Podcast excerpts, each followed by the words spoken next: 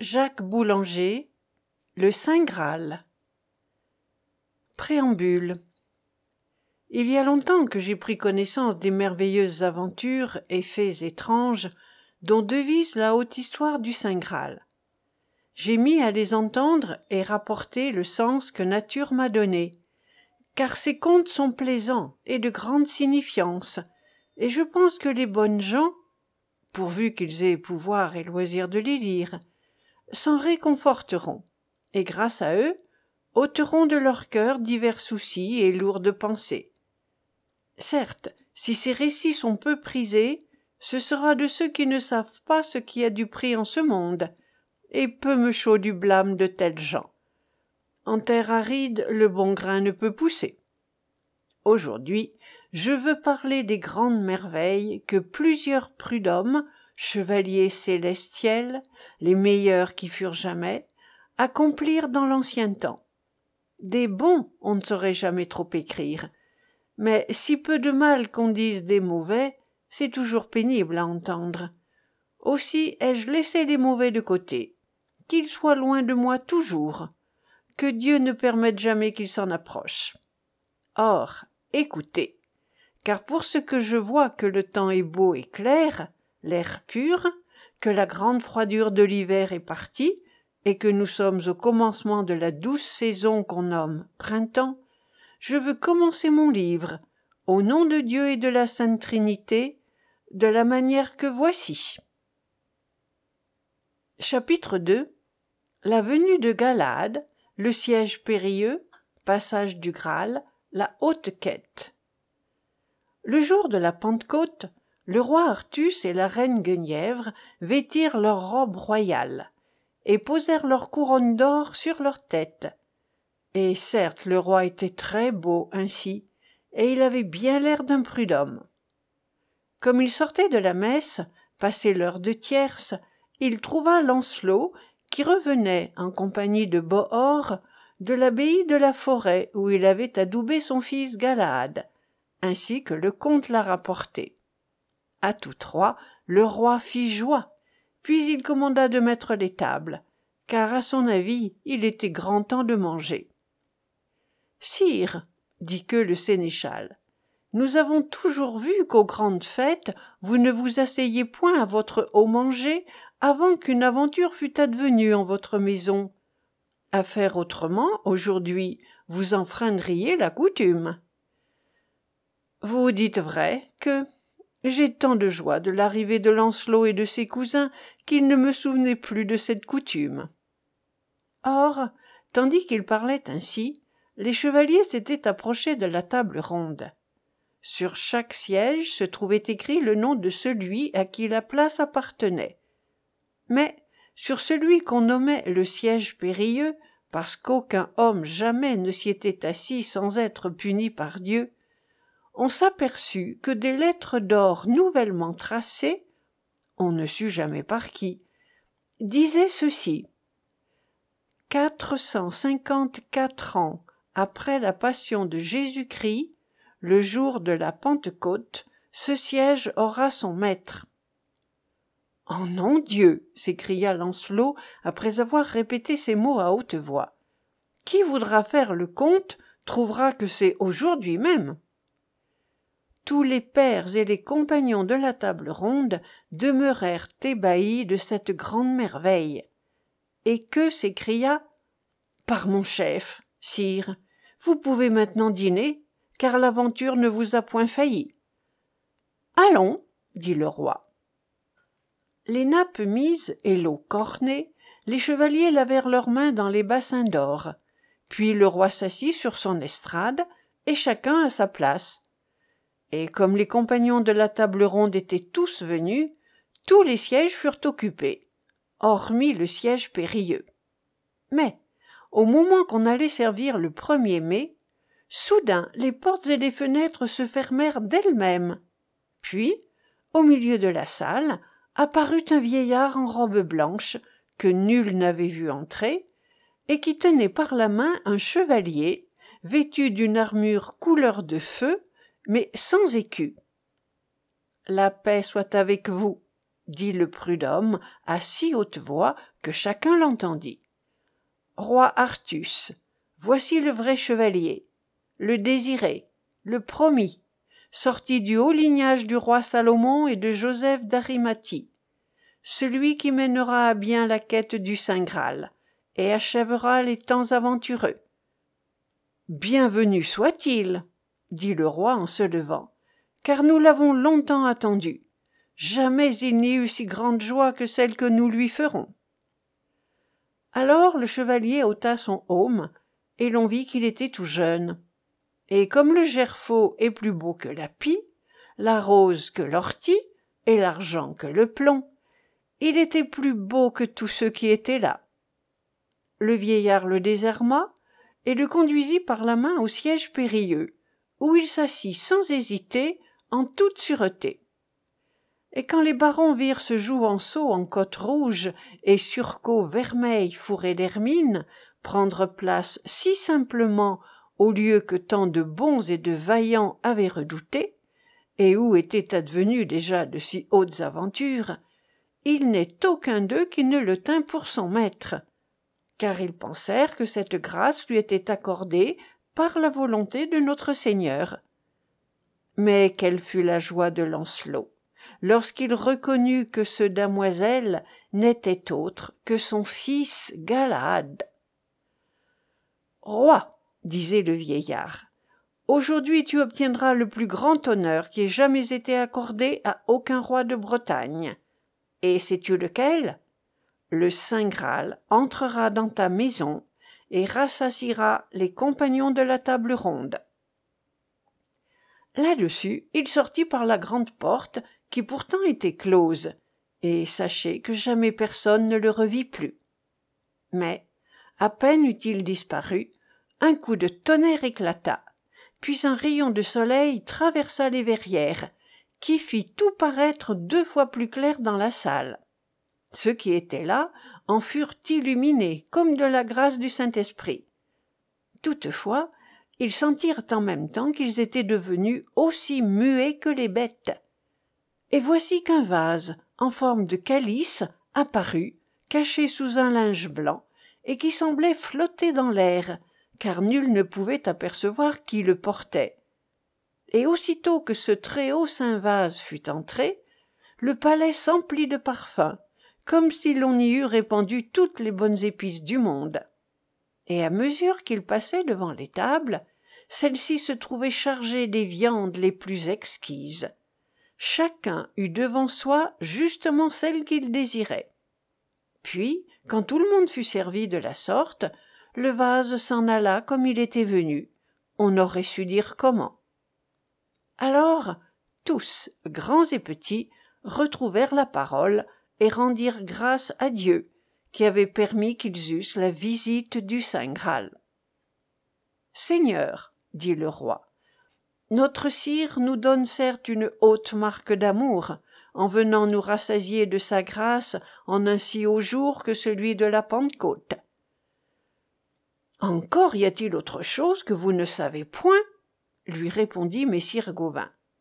C'est que chacun a été servi des viandes qu'il souhaitait et désirait, et cela n'était jamais advenu ailleurs qu'à la cour du roi Pélès, au château aventureux. Néanmoins, il n'a été permis à aucun de nous d'apercevoir le Saint Graal sous l'étoffe qui le cachait.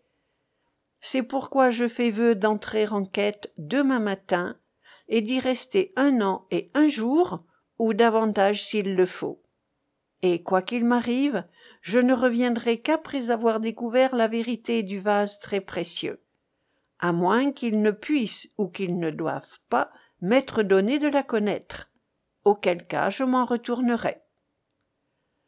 Tous les compagnons de la table ronde se levèrent et firent le même vœu que messire Gauvin, jurant qu'ils ne cesseraient jamais d'errer avant de s'être assis à la haute table où la douce nourriture était tous les jours servie, si toutefois cela pouvait leur être permis. Mais, à les écouter, le roi sentait un si grand chagrin que l'eau du cœur lui vint aux yeux. Gauvin, Gauvin, dit-il, vous m'avez trahi, car vous m'avez ôté mes amis, la plus belle compagnie et la plus loyale qui soit. Je sais bien que les compagnons de la table ronde ne reviendront pas tous de cette quête, et qu'il en manquera beaucoup. Certes, cela ne me peine pas peu. Je les ai élevés aussi haut que j'ai pu, et je les aime comme des fils et des frères. Ah. Je doute beaucoup de les revoir jamais. Pour Dieu, sire. Que dites-vous? s'écria Lancelot. Un roi ne doit pas nourrir la crainte en son cœur, mais la hardiesse et l'espoir. Et si nous mourons en cette quête, ce sera la plus belle et la plus honorable des morts. Lancelot, Lancelot, c'est le grand amour que j'ai pour vous tous qui me fait parler ainsi. Et ce qui me chagrine, c'est que je sais bien que vous ne serez pas rassemblés à la table du Graal comme vous l'êtes à celle-ci, et que bien peu y seront admis. À cela, Lancelot ni Messire Gauvin ne répondit rien, car il sentait que le roi disait vrai, et que même, peut-être, n'aurait pas place à la haute tablée du Graal. De façon que messire gauvin se serait repenti du vœu qu'il avait fait s'il l'eût osé. Chapitre iii galahad et la reine.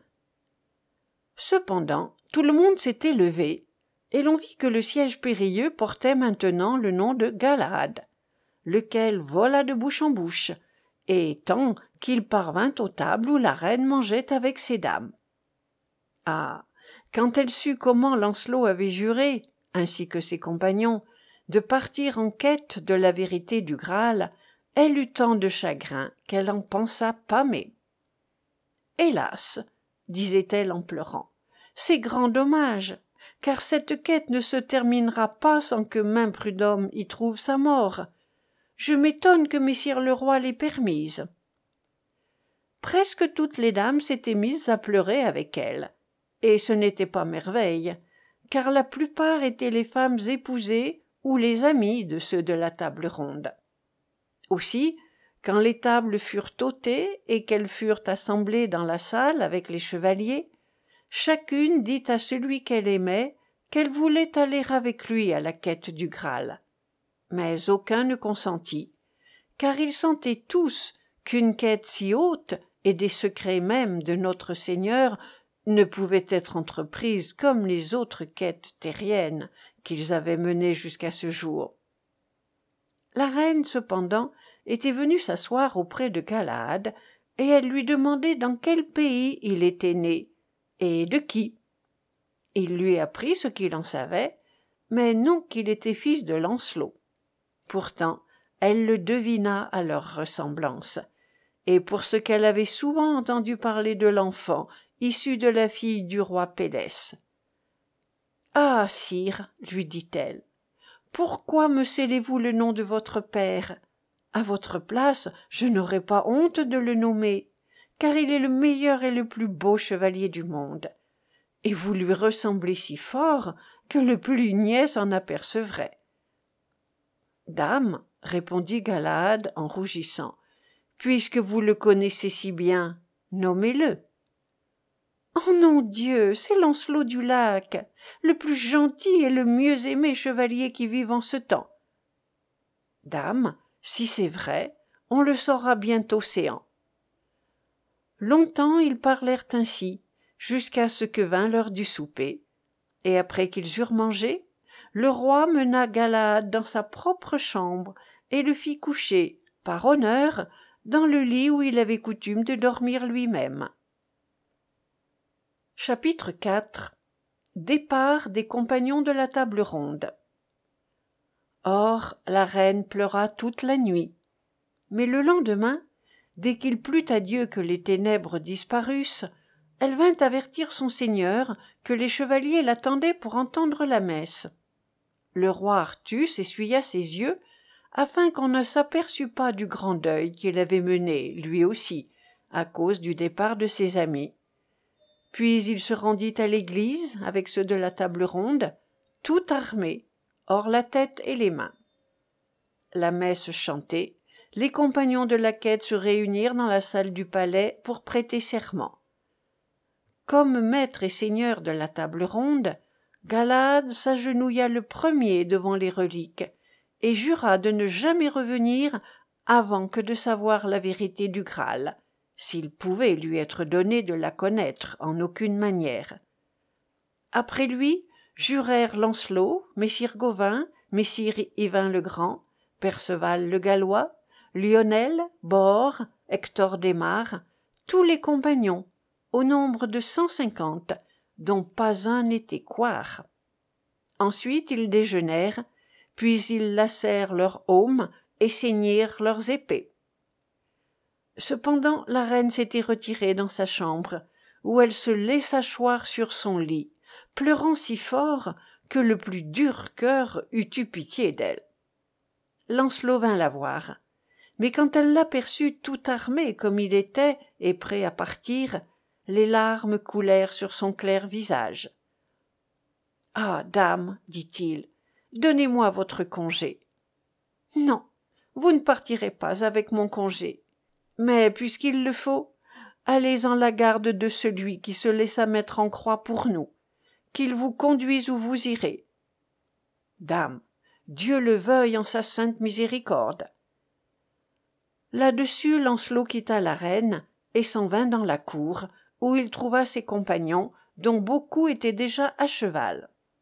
Le roi, qui arrivait, s'étonna de voir que Galahad ne portait point d'écu. Sire, je ferais mal si j'en prenais un ici. Que Dieu vous conseille donc, dit le roi. Et il monta lui-même sur un palefroid pour faire compagnie au chevalier qui l'escorta, menant grand deuil jusqu'au château Vagant. Mais là, Galahad, Messire Gauvin, Lancelot, tous les compagnons, ôtèrent leur aume et ils vinrent, l'un après l'autre, lui donner le baiser d'adieu. Après quoi chacun d'eux partit à son aventure, tandis que le roi, plus dolent qu'on ne saurait dire, regagnait Camaalot. Chapitre 5 Quête de Galahad, l'écu de Mordrin. Galahad chevaucha quatre jours sans rien voir qui mérite d'être narré dans un conte. Le cinquième, à Vêpres, il parvint à une blanche abbaye, où les moines lui firent bel accueil quand ils surent qu'il était chevalier errant. Et, après l'avoir désarmé, ils le conduisirent dans une chambre où deux prud'hommes se trouvaient déjà, dont l'un était blessé et couché dans un lit. C'étaient le roi Idier et messire Yvain. Il courut à eux les bras tendus et s'informa de ce qui était arrivé au roi Idier. Sire, répondit le blessé, il y a dans cette abbaye un écu dont les moines disent que seul pourra le porter sans être tué ou navré ou vaincu le meilleur chevalier du monde. Quand il sut cela, messire Yvain déclara qu'il ne le rendrait jamais. Mais moi, ce matin, je l'ai pendu à mon cou, et je suis sorti avec un écuyer que les rendus m'avaient donné. Je n'avais pas fait deux lieues que je vis un chevalier aux armes couleur de neige qui me courait su aussi vite que son cheval pouvait aller. Je m'élançai à mon tour, mais ma lance se brisa sur son écu, tandis qu'il m'enfonçait la sienne dans l'épaule et me jetait à bas de mon destrier. Sire chevalier, me dit-il, vous êtes bien fou de vous être servi de cet écu, tout souillé de péché comme vous êtes. Notre sire m'a envoyé pour tirer vengeance de ce méfait. Retournez à l'abbaye, et quand Galade, le sergent de Jésus-Christ, y sera venu, dites-lui qu'il prenne hardiment le bouclier et qu'il vienne ici. Je lui en dirai la signifiance. Le lendemain donc, après la messe, un des moines mena Galahad derrière le maître-autel et lui montra un bel écu blanc à croix vermeille, qui fleurait d'une odeur plus douce que celle des roses. Et Galahad le prit, et quand il fut parvenu au lieu où le roi Idier avait été blessé la veille, il vit accourir le blanc chevalier, qui lui dit Sache que trente-deux ans après la passion de Jésus-Christ, Joseph d'Arimathie, le gentil chevalier qui décloua le sauveur de la croix, vint à Sarah, où il convertit un roi sarrasin et mécréant qu'on appelait Évalac le méconnu. et qui reçut à son baptême le nom de Mordrin. En partant pour la Bretagne, il lui laissa un écu blanc sur lequel il avait fait peindre une croix en mémoire de notre Seigneur. Or, il arriva que Joseph et son fils l'évêque Joséphée furent emprisonnés par un roi breton nommé Crudel. Mais Mordrin, à son tour, s'embarqua par le commandement de Dieu et vint dans la Bretagne bleue, où, avec l'aide de son beau-frère Natien, il vainquit Crudel et délivra les prisonniers. Après la bataille, ils virent passer un homme qui avait le poing coupé. L'évêque Joséphée l'appela et lui dit de toucher l'écu du roi Mordrin. Et aussitôt que l'homme eut fait cela, il se trouva guéri. Mais la croix disparut de l'écu et demeura marquée sur son bras. Peu après, le roi Mordrin commit une grande faute. Une nuit, il souhaita si fort de connaître la vérité du Graal qu'il se rendit dans la chambre où le saint vase était gardé. Et il venait de soulever la patène lorsque Dieu lui envoya un ange qui lui perça les deux cuisses d'un coup de lance. Depuis lors il vit quelque part en ce monde, aveugle et paralytique, et ainsi sera-t-il jusqu'à la venue du chevalier qui le délivrera. Quand Joséphée fut au point de trépasser du siècle, Mordrin, le roi Meunier, le supplia de lui laisser quelques souvenirs de lui. Alors l'évêque traça de son propre sang une croix sur l'écu et promit au roi Méhénier qu'elle demeurerait fraîche et vermeille tant que l'écu durerait. Et il ne disparaîtra point de sitôt, ajouta-t-il, car nul ne le pendra à son cou qui ne s'en repentisse, avant celui à qui Dieu le destine. Faites garder cet écu au lieu même où Natien, votre beau-frère, mourra. Le bon chevalier désiré y viendra cinq jours après avoir reçu l'ordre de chevalerie. Ainsi parla celui qui portait des armes blanches comme neige neigée. Puis il s'évanouit, et Galade reçut de la sorte son écu. Chapitre 6 Quête de Galade, le châtel aux pucelles. Quelques jours plus tard, il parvint au sommet d'un coteau. C'était, par un matin d'été, quand l'alouette s'amuse à crier à voix pure. Le temps était beau et clair, le jour resplendissait. Le chevalier s'arrêta à écouter le merle et la pie et comme il regardait la plaine alentour il aperçut au pied de la colline un fort château entouré d'une rivière grosse et rapide. Il se mit en devoir de s'y rendre. Mais lorsqu'il en approcha sept demoiselles très bien voilées vinrent à sa rencontre sire chevalier dit l'une d'elles ignorez-vous que cette rivière est l'averne et cette forteresse le châtel aux pucelles sachez que toute pitié en est absente. Vous feriez mieux de retourner sur vos pas car ici vous ne récolteriez que honte. À cela galade ne répondit mot. Mais il s'assura que rien ne manquait à ses armes et continua d'avancer à grande allure. Alors sept chevaliers sortirent du château gardez-vous de nous lui cria l'un d'eux car mes frères et moi nous ne vous assurons que de la mort. Comment? Voulez-vous jouter contre moi tous les sept à la fois? Déjà il s'élançait et leurs sept lances heurtèrent ensemble son écu sans l'ébranler sur sa selle mais si rudement qu'ils arrêtèrent net son cheval. Pour lui il abattit celui auquel il s'était adressé.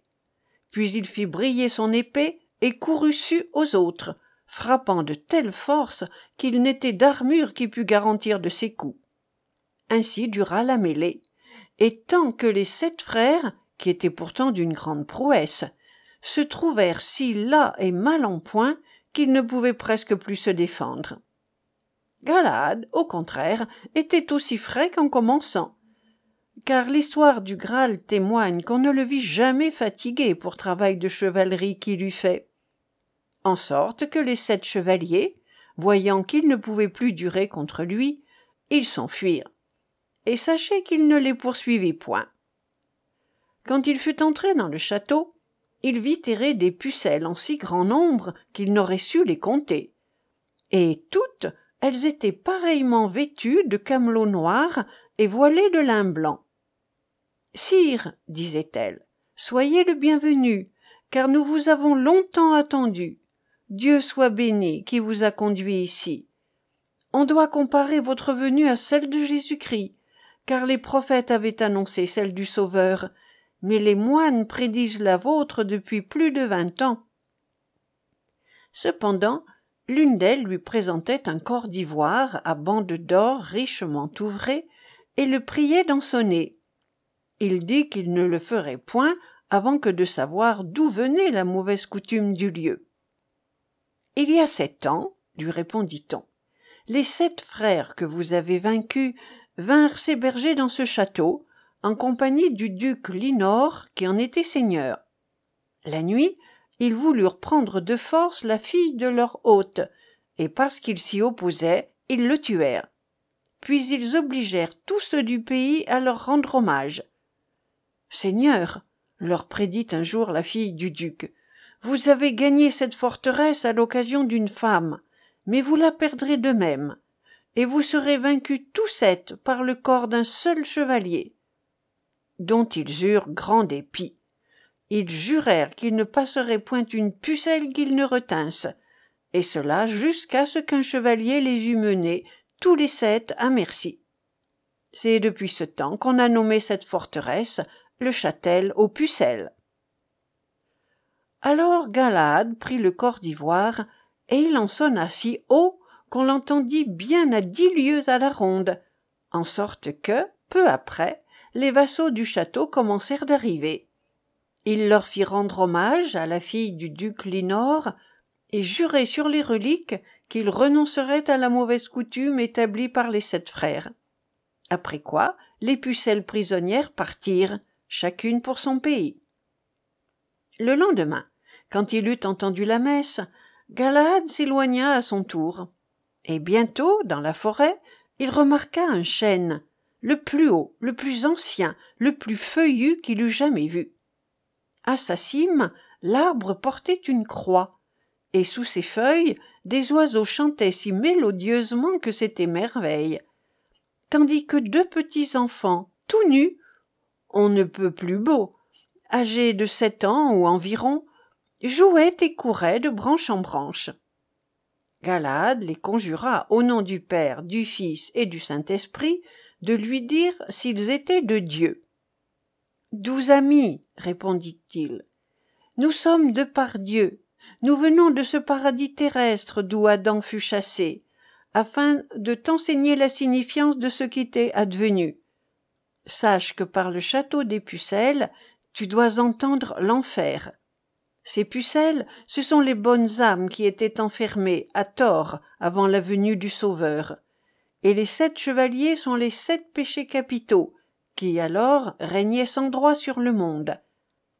Tout de même que le père des cieux envoya son fils sur terre pour délivrer les bonnes âmes ainsi il te manda comme son chevalier et sergent pour mettre en liberté ces pucelles qui sont pures et nettes autant que fleurs de lys qui n'ont senti la chaleur du jour. Maintenant prends cette route à droite devant toi. Là-dessus les enfants disparurent et avec eux le chêne et la croix. Et Galahad se demandait s'il n'avait pas été trompé par l'ennemi. Lorsqu'une grande ombre passa et repassa devant lui plus de sept fois. Il se signa sentant son cheval trembler de peur sous lui. Et tout aussitôt une voix sortit de l'ombre et lui enjoignit de croire les enfants. Alors il prit la route qui lui était assignée. Mais le comte laisse pour un moment de parler de lui voulant dire ce qui advint à perceval le gallois après qu'il se fut séparé de ses compagnons à la croix vagant chapitre vii quête de perceval le destrier noir. Un jour son cheval qui marchait depuis le matin mit le pied dans un trou et tomba si malheureusement tant il était recru qu'il se rompit le cou. Perceval se releva meurtri mais sans grand mal et reprit son chemin à pied. Il alla ainsi jusqu'à la nuit.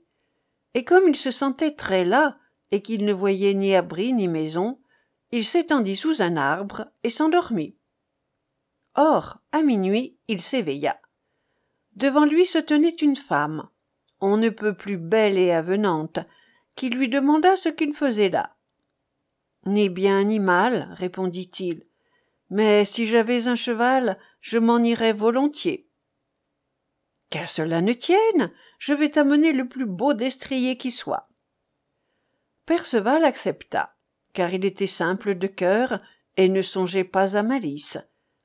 Et la femme rentra dans l'ombre puis en ressortit presque aussitôt menant en main un grand cheval le mieux fait et le plus richement harnaché qu'on ait jamais vu. Sachez en effet que le frein et les étriers en étaient de fin or et les arçons d'ivoire tout gemés de pierreries et émaillés de fleurettes mais l'œil luisait comme un charbon ardent et la robe était si finement noire que c'était merveille de la voir. D'abord qu'il aperçut ce destrier perceval éprouva une sorte d'horreur.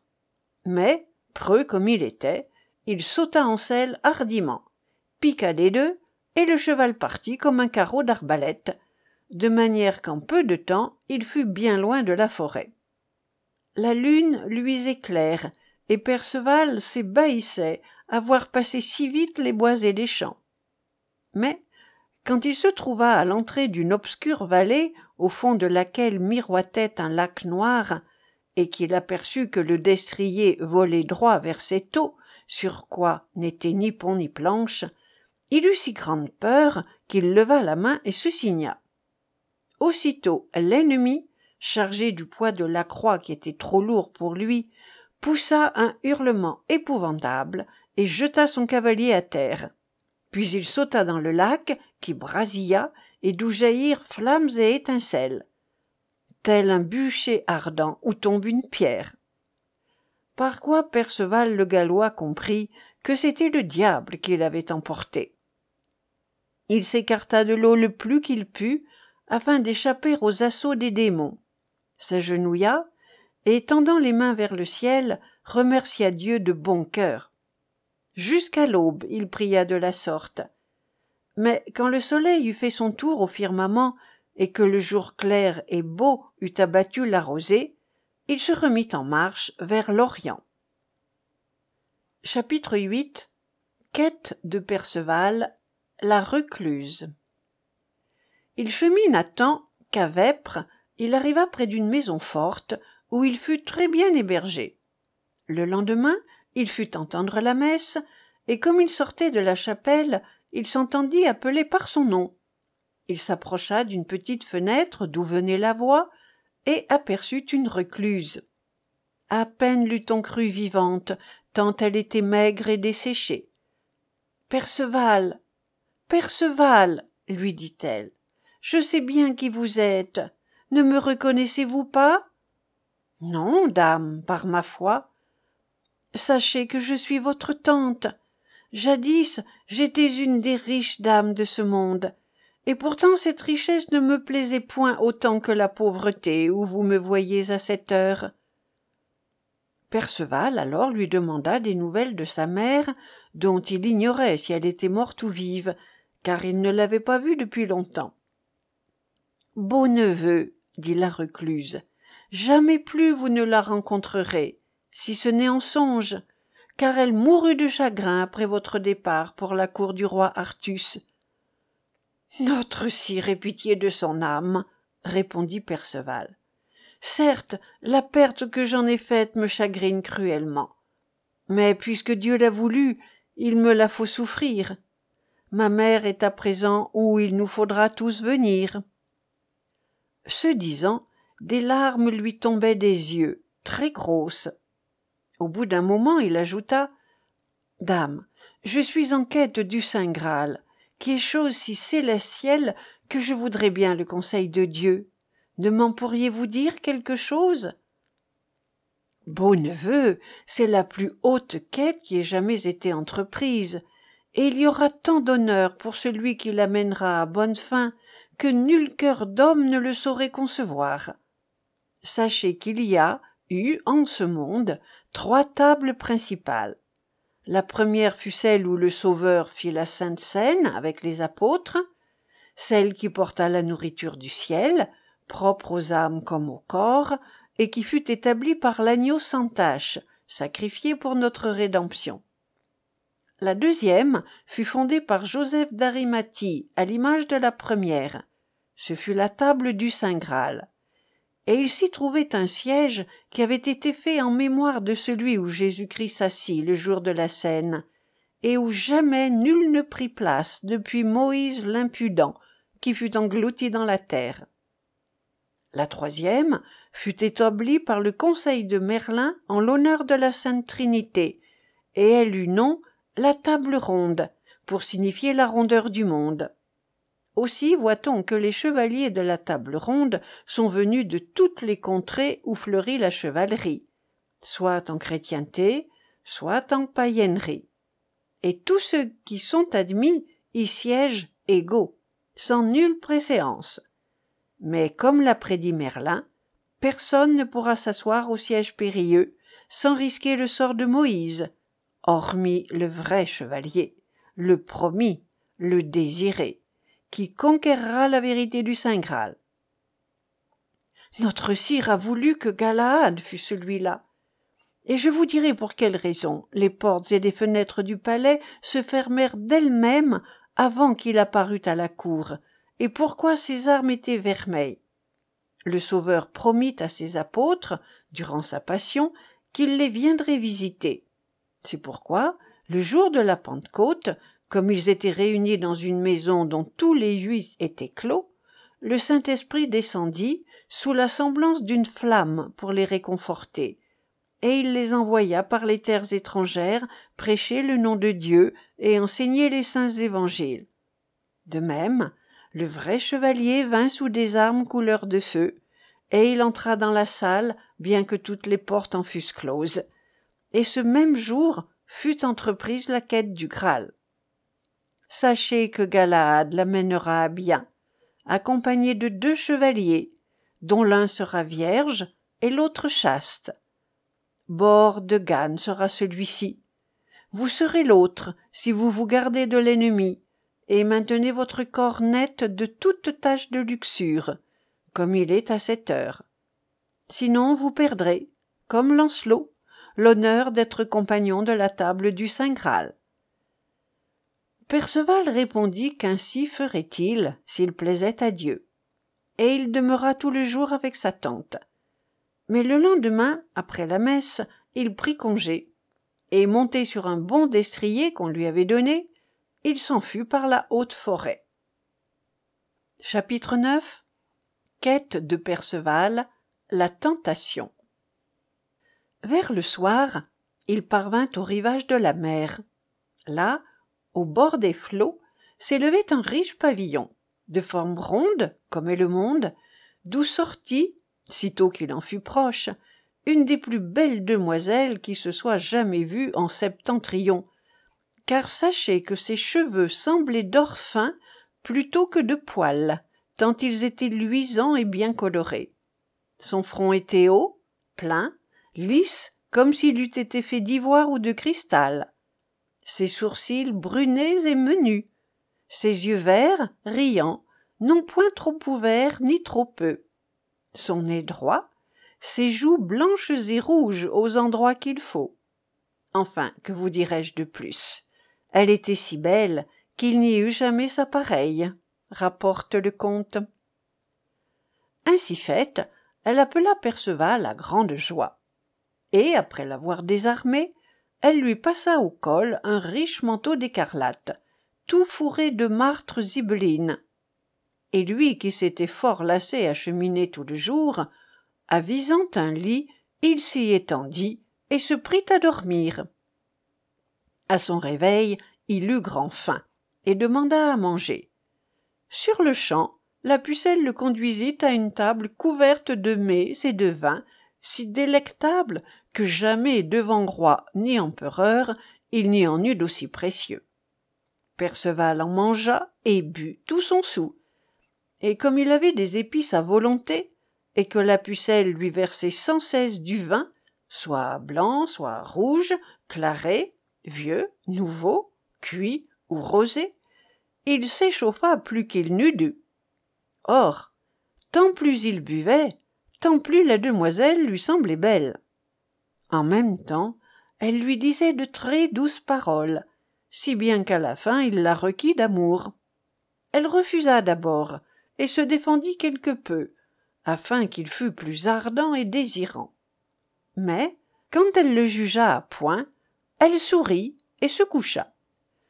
Perceval venait de s'étendre auprès d'elle lorsqu'il vit son épée à terre. Il allongea la main pour la relever et l'appuyer. Mais, ce faisant, il remarqua la croix vermeille qui était gravée sur le pommeau, et cela lui rappela de se signer. Il fit le signe de la croix sur son front. Dans le même moment, le pavillon et la femme s'évanouirent. Il ne resta plus autour de lui qu'une fumée noire et une puanteur d'enfer. Beau doux Père Jésus-Christ, qui naquîtes de la Vierge Marie, cria-t-il, tout effrayé. Secourez-moi de votre grâce, ou je suis perdu. À ces mots, la fumée disparut. Mais il demeura si dolent qu'il eût préféré d'être mort. Il tira du fourreau l'épée qu'il avait sauvée et s'en frappa la cuisse gauche, de façon que le sang jaillit. Puis, se voyant presque nu, ses habits d'une part, ses armes de l'autre, il se mit à pleurer. Hélas, chétif, gémissait-il, mauvais que je suis, qui me suis trouvé si vite au point de perdre cette virginité qu'on ne peut jamais recouvrer. Cependant, il essuyait son épée et reprenait ses chausses et sa robe. Puis, quand ce fut fait, il pria notre Seigneur de lui envoyer son conseil et sa miséricorde. Enfin il s'étendit sur le rivage, car sa blessure l'empêchait de marcher, et mena toute la nuit grand deuil, suppliant Dieu de lui accorder sa pitié, afin que le diable ne l'induisît plus en tentation. Au jour levant, il découvrit sur la mer une nef qui cinglait vers lui, vent arrière, et qui semblait voler comme l'oiseau, tant elle allait vite.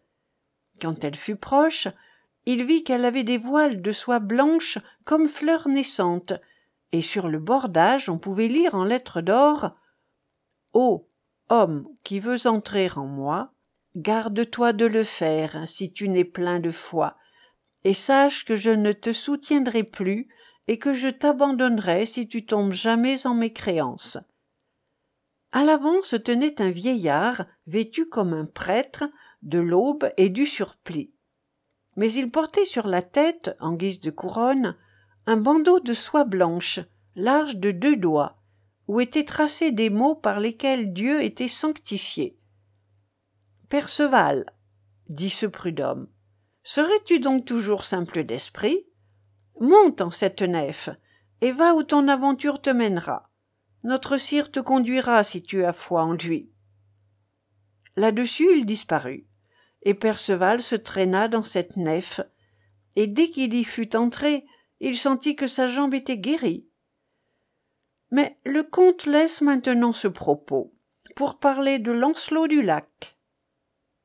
Chapitre x quête de lancelot la couronne d'orgueil la disgrâce.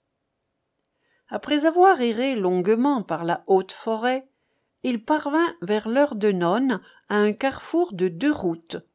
Une croix s'y dressait sur laquelle des lettres gravées disaient chevalier errant qui va cherchant des aventures voici deux chemins. Tous deux sont périlleux. Mais celui de gauche n'y entre pas car il te faudrait être trop prud'homme lancelot savait tant de lettres qu'il pouvait très aisément entendre un écrit. Sans hésiter il tourna à gauche et il ne tarda guère à voir sur une table au milieu d'une clairière une couronne d'or merveilleusement riche qu'il prit aussitôt et mit sous son bras pensant qu'il serait beau de la porter devant le peuple mais il n'avait pas fait une demi-lieue qu'il entendit le bois frémir derrière lui, comme si une tempête se fût levée. C'était un chevalier couvert d'armes blanches qui lui courait su à toute bride. Il pique des deux à son tour, mais à la rencontre, sa lance se brise comme une branche morte, tandis que l'autre le fait voler par-dessus la croupe de son destrier, aussi aisément qu'un enfant. Et il demeura à terre, tout meurtri et étourdi, pendant que son vainqueur descend, prend la couronne et s'éloigne sans plus le regarder. Tout dolent, Lancelot remonta comme il put sur son destrier, et erra jusqu'à la nuit, sans trouver ni maison ni logis. Alors il décella son cheval et le débrida. Avec son épée, il lui coupa de l'herbe belle et drue au lieu de foin, lui frotta la tête et l'échine de sa cotte d'armes de soie. Après quoi il suspendit son écu à un arbre, ôta son aume, dessaignit son épée et s'endormit tout armé, dessous un chêne. Or, voici qu'il vit venir en songe une litière où se trouvait un chevalier malade, laquelle s'arrêtait auprès d'une chapelle très antique et ruineuse. On en descendait le malade, qui gémissait à cœur fendre, implorant Dieu de lui envoyer le précieux vase qui le guérirait, et si tendrement qu'il était impossible qu'on n'en fût point touché.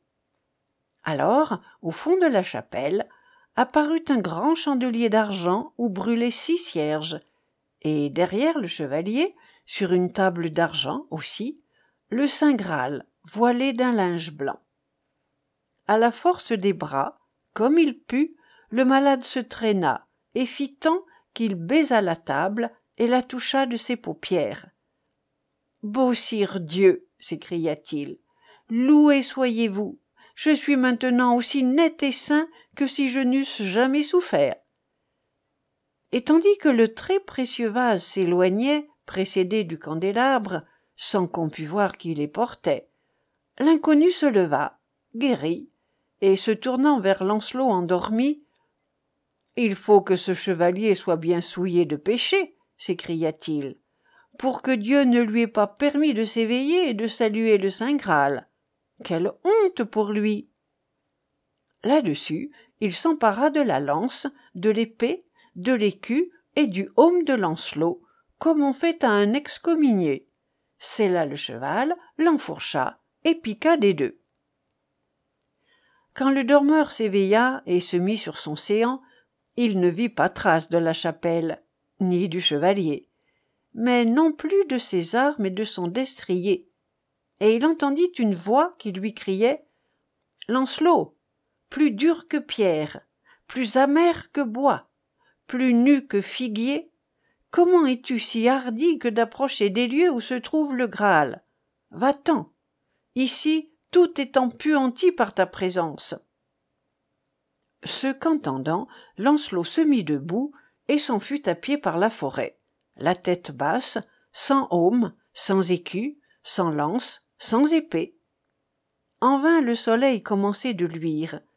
La douceur du temps et le chant des oisillons, bien loin de le réjouir, accroissaient son deuil, et songeant que son créateur le haïssait, Ah. Sire Dieu, se disait-il, c'est l'ennemi qui m'a empêché de saluer le Saint Graal, et ce n'est point merveille, car depuis que j'ai reçu la chevalerie, il n'est d'heure où je n'ai été couvert de ténèbres et de péchés mortels. N'ai-je pas vécu dans la luxure? Chapitre XI Quête de Lancelot La confession Songeant ainsi, il parvint auprès d'une chapelle où il entra pour crier merci à Dieu. Un prêtre, vêtu des armes de notre Seigneur, y chantait la messe, servi par son clerc. Quand il eut achevé, Lancelot l'appela et lui dit qu'il voulait se confesser. Tout d'abord le prud'homme lui demanda son nom. Puis Sire, dit-il, vous devez beaucoup de reconnaissance à Dieu de ce qu'il vous a fait si bel et si vaillant. Servez-le au moyen des grands dons qu'il vous a octroyés, et ne ressemblez pas à ce mauvais sergent dont parle l'Évangile. Un baron distribua à ses écuyers une partie de son or. À l'un il bailla un besan, deux à l'autre, cinq au troisième. Celui-ci revint bientôt auprès de lui.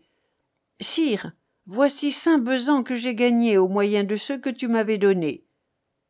Viens, bon et loyal sergent, répondit le baron, je te prends dans ma maison. À son tour, le second montra deux besans qu'il avait gagnés grâce aux deux qu'il avait reçus, et le chevalier l'accueillit très bien. Mais le troisième avait enfoui sa pièce d'or dans la terre, et jamais il n'osa plus reparaître devant son seigneur. Ainsi, vous que Dieu a orné de plus grandes prouesses et vaillances que nul autre, vous lui devez d'autant meilleurs services. Sire, cette histoire des trois sergents me chagrine, car je sais bien que Jésus-Christ m'avait doué en mon enfance de toutes les bonnes grâces qu'un enfant peut avoir. Mais je lui ai mal rendu ce qu'il m'avait prêté, car j'ai toute ma vie servi son ennemi, et je lui ai fait la guerre par mes péchés. Le prud'homme soupira, mais montrant à Lancelot un crucifix, Voyez cette croix, sire. Celui-ci a étendu ses bras comme pour recevoir chaque pécheur qui s'adressera à lui. Sachez qu'il ne vous repoussera pas si vous vous confessez par mon audience, car nul ne peut être propre et net en ce monde sinon par la confession. C'est par elle qu'on chasse l'ennemi de soi-même, et même après dix ans, vingt ans, qu'on se nettoie du péché. Tous ceux qui sont entrés en cette haute quête du Graal devront passer par la porte appelée confession. Ainsi deviendront-ils chevaliers de Jésus-Christ et porteront son écu, qui est fait de patience et humilité. Quant à ceux qui y sont entrés par une autre porte, non seulement ils ne trouveront pas ce qu'ils cherchent, mais ils tomberont dans le mal, pour avoir voulu faire la besogne des chevaliers célestiels sans l'être. Ah. Ils auront honte et déshonneur à suffisance devant qu'ils reviennent. Dites moi donc vos péchés, et je vous conseillerai selon mon pouvoir. Lancelot hésitait. C'est qu'il ne voulait confier à personne ses amours avec la reine. Il soupirait du tréfonds de son cœur, incapable de parler, ne l'osant, quoiqu'il le désirât. Tel celui qui est plus couard que hardi. Mais le prêtre l'exhortait si bien à se débarrasser du poids de son erreur, lui promettant la vie éternelle s'il l'avouait, et les peines de l'enfer s'il la cachait, qu'enfin Lancelot commença de confesser la vérité. Sire, mon péché, c'est d'avoir aimé une dame toute ma vie, la reine Guenièvre, femme de monseigneur le roi Artus. C'est par elle que j'ai eu en abondance l'or, l'argent, tous les riches dons que j'ai souvent faits aux chevaliers pauvres. C'est elle qui m'a mis en la hautesse où je suis. C'est pour l'amour d'elle que j'ai accompli ces prouesses d'armes dont on parle. Hélas, je sais bien que c'est en raison de cela que Dieu s'est courroucé contre moi, comme il me l'a assez montré. Et il conta comment un chevalier l'avait abattu sans peine, puis comment le saint Graal lui était apparu en rêve, sans que notre sire permît qu'il s'éveillât. Je vous dirai la signifiance de ce qui vous est advenu, reprit le prud'homme. La voie de droite que vous avez dédaignée au carrefour était celle de la chevalerie terrienne, où vous avez longtemps triomphé. Celle de gauche était la voie de la chevalerie célestielle, et il ne s'agit plus là de tuer des hommes et d'abattre des champions par force d'armes. Il s'agit des choses spirituelles. Et vous y prîtes la couronne d'orgueil. C'est pourquoi le chevalier vous renversa si facilement, car il représentait justement le péché que vous veniez de commettre ainsi. Las, sire, dites-moi maintenant pourquoi la voix cria que j'étais plus dur que pierre, plus amer que bois et plus nu que figuier. C'est que la pierre est dure par nature, elle ne peut être amollie, ni par feu ni par eau. Et ce feu, c'est celui du Saint-Esprit qui ne peut pénétrer votre cœur. Et cette eau, c'est la douce pluie de sa parole qui ne peut l'attendrir. Mais ce que vous a dit la voix peut encore s'entendre autrement. C'est d'une pierre que jadis le peuple d'Israël vit l'eau sortir dans le désert, si abondamment que les gens eurent tous à boire.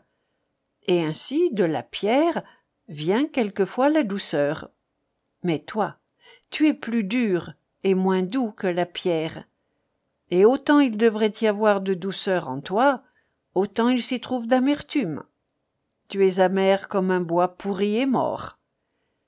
Et quant au figuier, souviens-toi que lorsque notre sire vint à Jérusalem sur son âne, et que les enfants des Hébreux chantèrent le doux chant dont sainte Église fait mention chaque année, le jour qu'on appelle Pâques fleuries, le haut maître prêcha parmi ceux en qui résidait toute dureté. Mais quand il se fut fatigué à cela tout le jour, il ne trouva personne pour l'héberger, si bien qu'il sortit de la ville. Alors il aperçut un beau figuier, garni de feuilles et de branches, mais dépouillé de ses fruits. Et il maudit cet arbre qui ne fructifiait point. Toi de même, quand le Saint Graal vint, il te trouva dénué de bonnes pensées et de bonnes œuvres. Et c'est pourquoi la voix t'a dit Lancelot, plus dur que pierre, plus amer que bois et plus nu que figuier, va-t'en d'ici. Sire, dit Lancelot en pleurant, je jure à Dieu et à vous que je ne retournerai pas à la vie que j'ai menée, et que je garderai désormais ma chasteté et que je ne pêcherai plus avec la reine Guenièvre ni aucune autre. Le prud'homme, joyeux, lui donna l'absolution et le bénit. Mais il le retint deux jours auprès de lui, pour l'exhorter encore. Et le premier jour il lui dit Dans ton enfance, de bonnes vertus étaient en toi.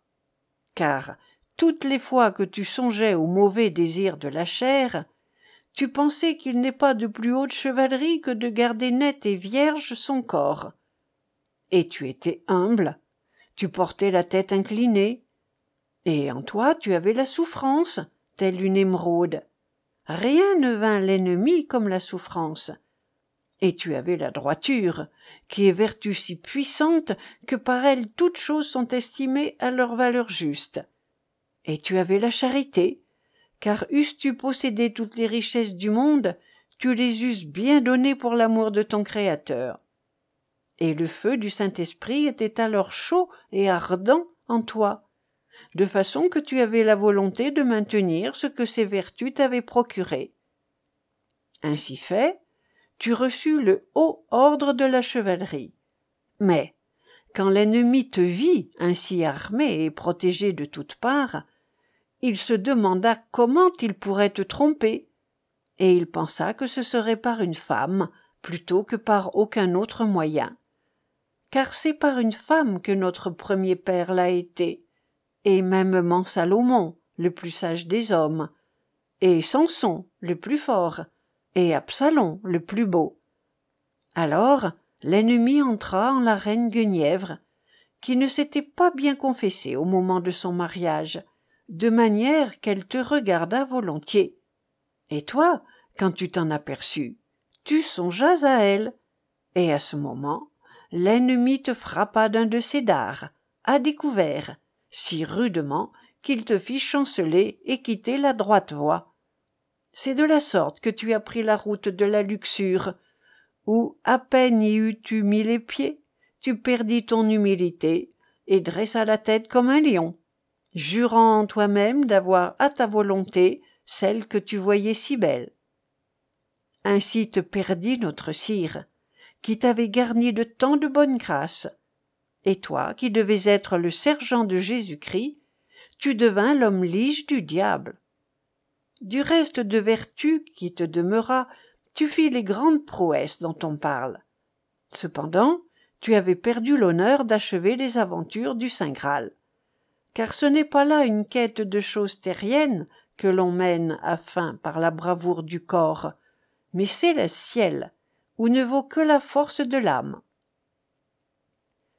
Là-dessus, le prud'homme se tut, et apercevant que Lancelot menait trop grand deuil, Lancelot, reprit-il, ne te trouble pas. Si notre sire Dieu, qui est tant doux et débonnaire, voit que tu requiers de bon cœur son pardon, il t'enverra sa grâce, et tu lui seras temple et logis, il s'hébergera en toi. Ils passèrent la journée à de tels discours, et le soir ils mangèrent un peu de pain sec et burent seulement de la cervoise.